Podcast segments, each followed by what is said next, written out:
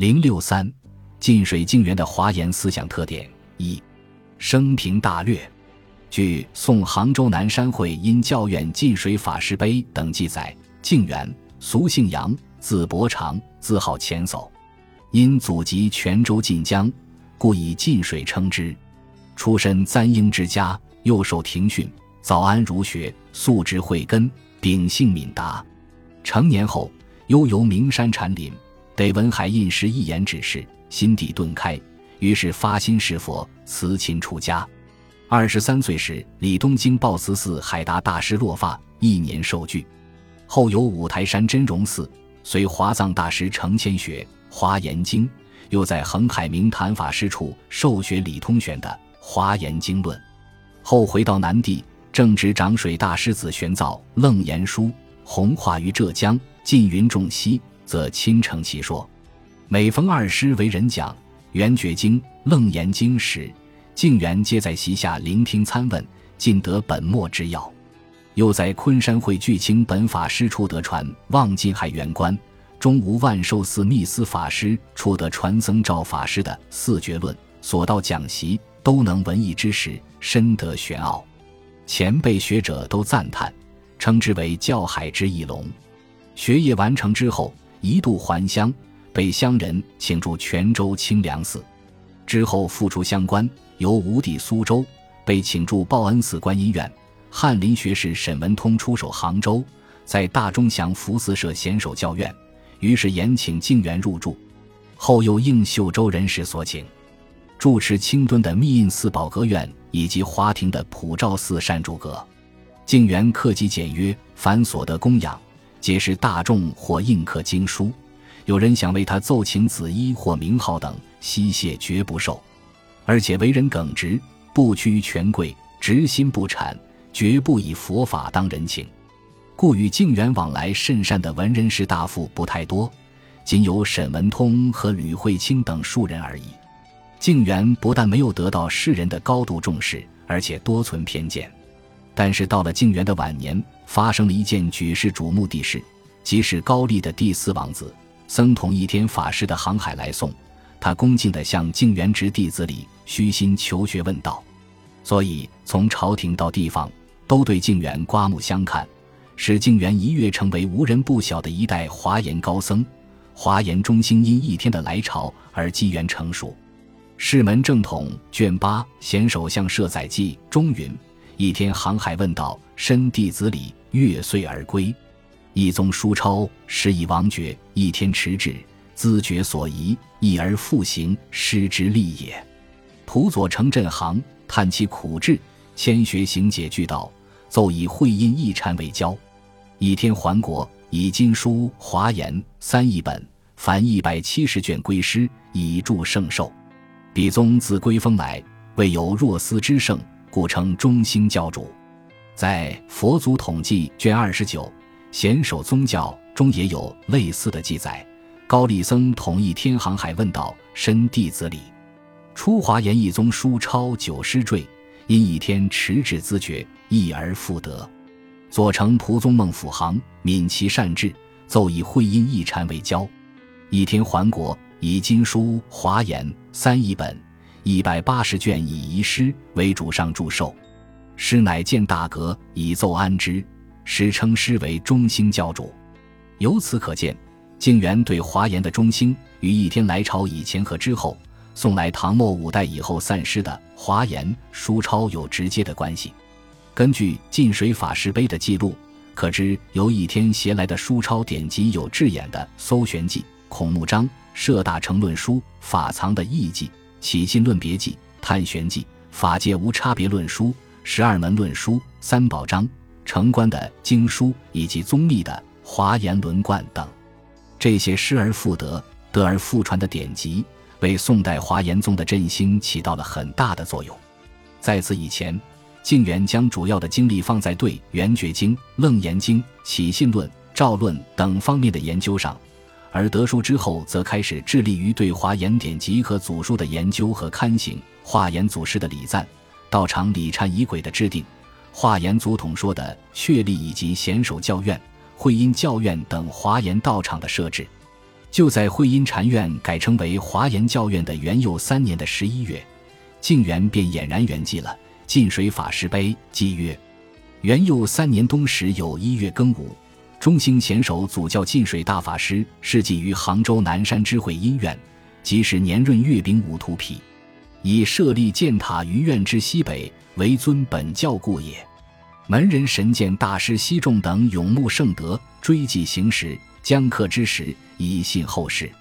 魏宇常从法师游，因以为请，与为之。魏晋元立碑的是其弟子西仲，曾经与静元有过交游的曾敏受其请而撰写了碑文。据碑文记载，法师享年七十八，为僧五十四。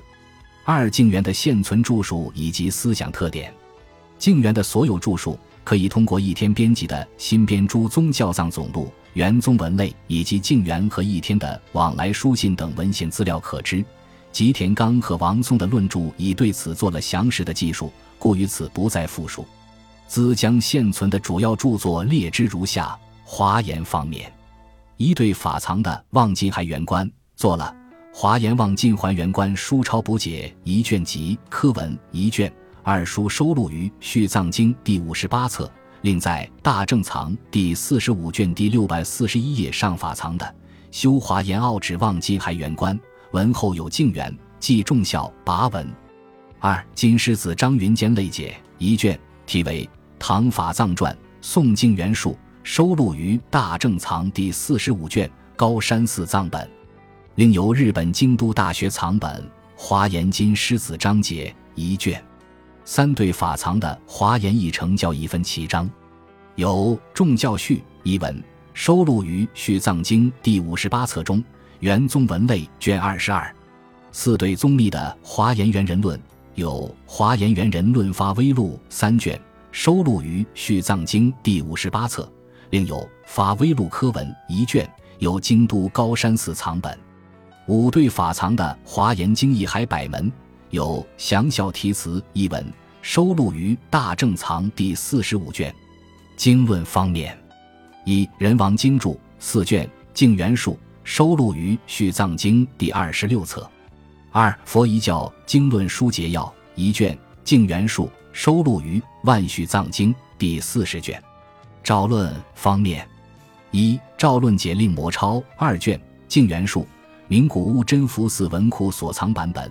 居泽大学佛教学部研究纪要第四十二号有全文翻刻。二赵论中无集解三卷净元述，名古屋真福寺文库所藏版本，收录于陈汉楼丛书。李忏仪轨方面，一圆觉经道场略本修正仪一卷净元录，收录于万心纂大日本续藏经第七十四卷。二首楞严坛场修正仪一卷净元录。收录于《万心纂大日本续藏经》第七十四卷。三华严普贤行愿修正仪一卷净元录，收录于《万心纂大日本续藏经》第七十四卷。另有童书一本一卷，内容与甲本很不一样，也收录于《万心纂大日本续藏经》第七十四卷。其他还有净元所述的侧门三道，收录于《万心纂大日本续藏经》。第五十八卷元宗文类卷二十二，另外还有一些续跋之类的内容，于此略知。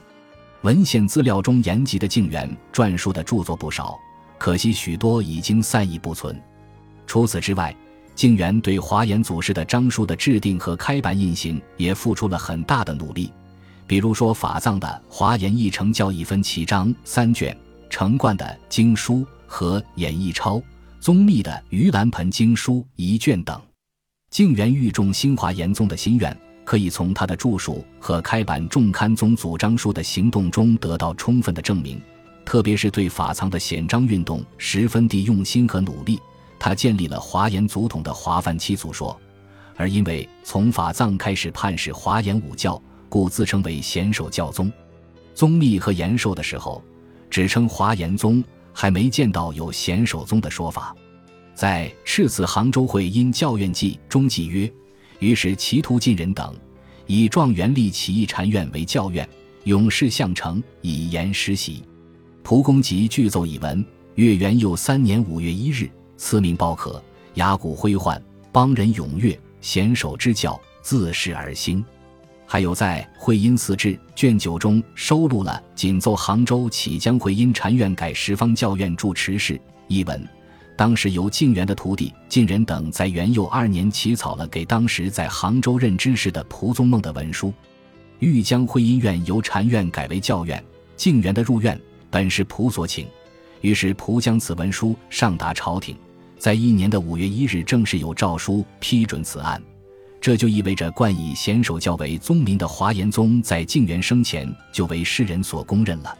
静元立志中兴华严，为了使世人心悦诚服，苦心做了三件事：一是义禅院为教院，建设贤守道场；二是立七祖说，并立法藏为贤守教的宗主，在寺内安置七祖像，并制定贤守国诗礼赞文一卷，在宗主法藏的忌日讽诵礼拜。三是注释与刊行华严列祖章书，并撰写贤守教的道场和坛场的礼忏仪轨，以作为日常行持。这三件事中，除第一件与宗密没有直接关联之外，另外两件事都与其有关系。下文视作论析。净元立七祖说和立法葬为宗主，无疑是对宗密思想的继承和发展。在宗密的《著法界观门》中就由此雏形。宗密说道：“经终南山仕度顺吉，性度明法顺，是华严新旧二书出之祖师。演尊者为二祖，康藏国师为三祖。宗密虽然没有将法统追溯到印度，但是已经明确出祖为杜顺，杜顺弟子智演为二祖，智演弟子法藏为三祖的震旦华严宗法统。清凉和法藏虽然没有直接的师资相承关系。”但是城关批判法藏弟子会愿背师妄立四教，斥为异端的是，宗密是明知的。城关复立五教，注释大经功勋最高，时称华严书主，承继法藏道统，本是无可非议的事。宗密虽然没有明说城关是四祖，但是上文中的是华严新旧二书出之祖师一句，已经暗透消息，大有此意了。城关列入祖位，自己也自然加入行列。排在老师背后了，宗密的心愿到了静元，终于完全付之现实了。而拥立法藏为宗主，在宗密的著述中也斑斑可见。如在《行愿品书钞》卷六中论道：“凡举一法，皆六相圆融。”又华严第三祖康藏国师为则天皇帝指金狮子说：“六相圆融，如比金狮子章也。”又在《大书钞》卷三之上中云。华严宗主贤守者，藏和尚也，则天圣后谥号贤守。后书抄中美云贤守，即是此也。当今天下新旧二书大行，皆依藏和尚一门宗旨。大师造《探玄记》二十卷，释尽一经；又造华严宗中杂要文卷广略三十余本；又造诸经论书十余本。言别章者，为教义分歧三卷。广明五教形象法术，又在卷四中论华严十玄门时说：“三对华严也。据十玄门者，即比宗中演尊者禀授于文殊化身杜顺和尚，心计精通，自有文士。藏和尚除杂唯心二门，加广狭无碍自在门，主办圆明具德门，还成实也。可见，在宗密的著述中，已经有了十分明确的宗派意识。”他说：“成贯的书抄中美云贤首，即指武则天赐法藏的国师之号。此处已经明说华严宗主是贤首，为静元自称贤首宗埋了很大的伏笔。而静元追以印度的马明为初祖，正是因为特别重视起信论，将此论所说的一心和华严经所谈的一心一真法界放在同一高度上。这也正是清凉城关归封宗密，石壁传奥。”长水紫玄、晋云重溪这一系统的思想体系，特别是宗密以起信论作为其哲学思想的主轴来展开，此在本书第四章中已有详述。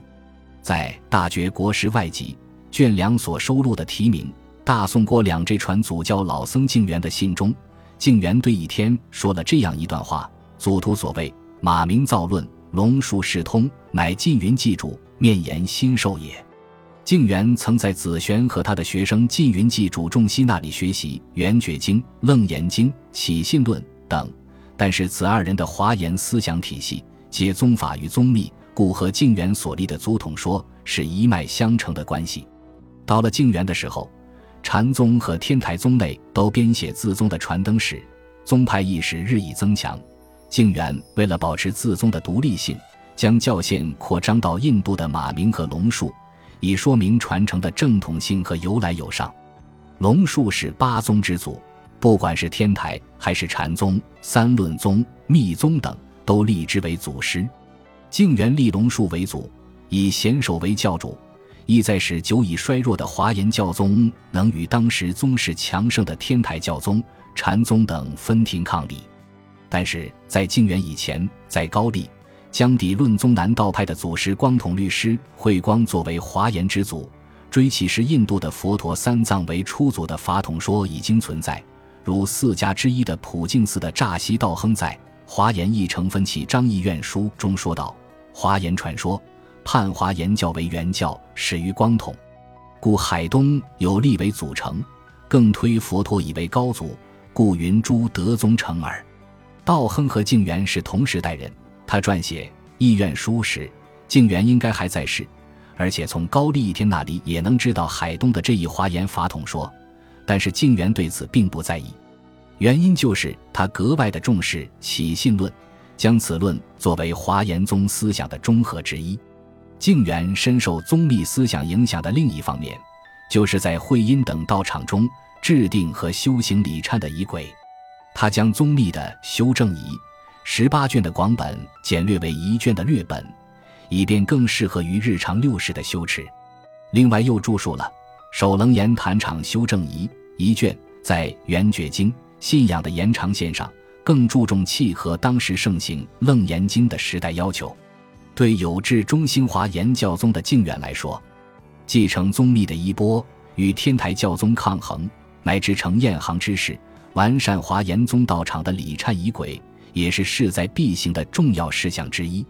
上面已经论述了长水子玄和近水静元的事迹及思想特征。从两人在宋初对宗密思想的继承和发展中，可以看到华严宗到了赵宋一统之后，终于得以中兴。特别是一天的入宋，给华严中兴带来了最大的机运。但是，纵观宋代的华严，比起禅宗和天台宗，还是处于弱势。